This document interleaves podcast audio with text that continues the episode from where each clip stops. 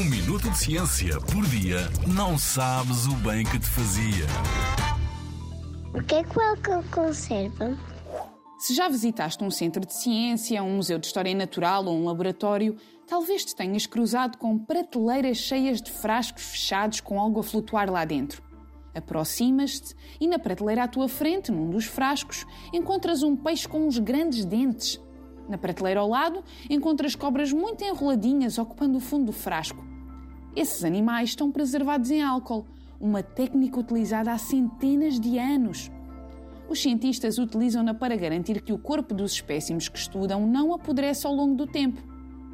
Preservar o ADN, algumas partes do corpo ou até animais inteiros requer uma elevada concentração de álcool. Imagina que uma cientista recolheu um peixe nunca antes visto e que pretende estudar em muito detalhe. Espécie será esta? Em laboratório, ela retira um bocadinho da barbatana do peixe para estudar o ADN e coloca o resto do animal num frasco que contém 70% do volume em álcool e os restantes 30% em água. Esta combinação é utilizada por cientistas de todo o mundo.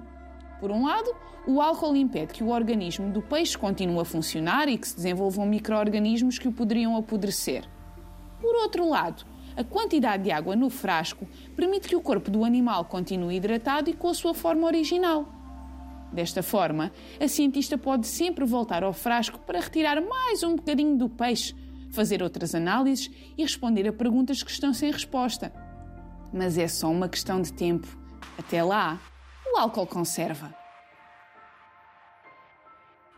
Na Rádio ZigZag, há ciência viva, porque a ciência é para todos.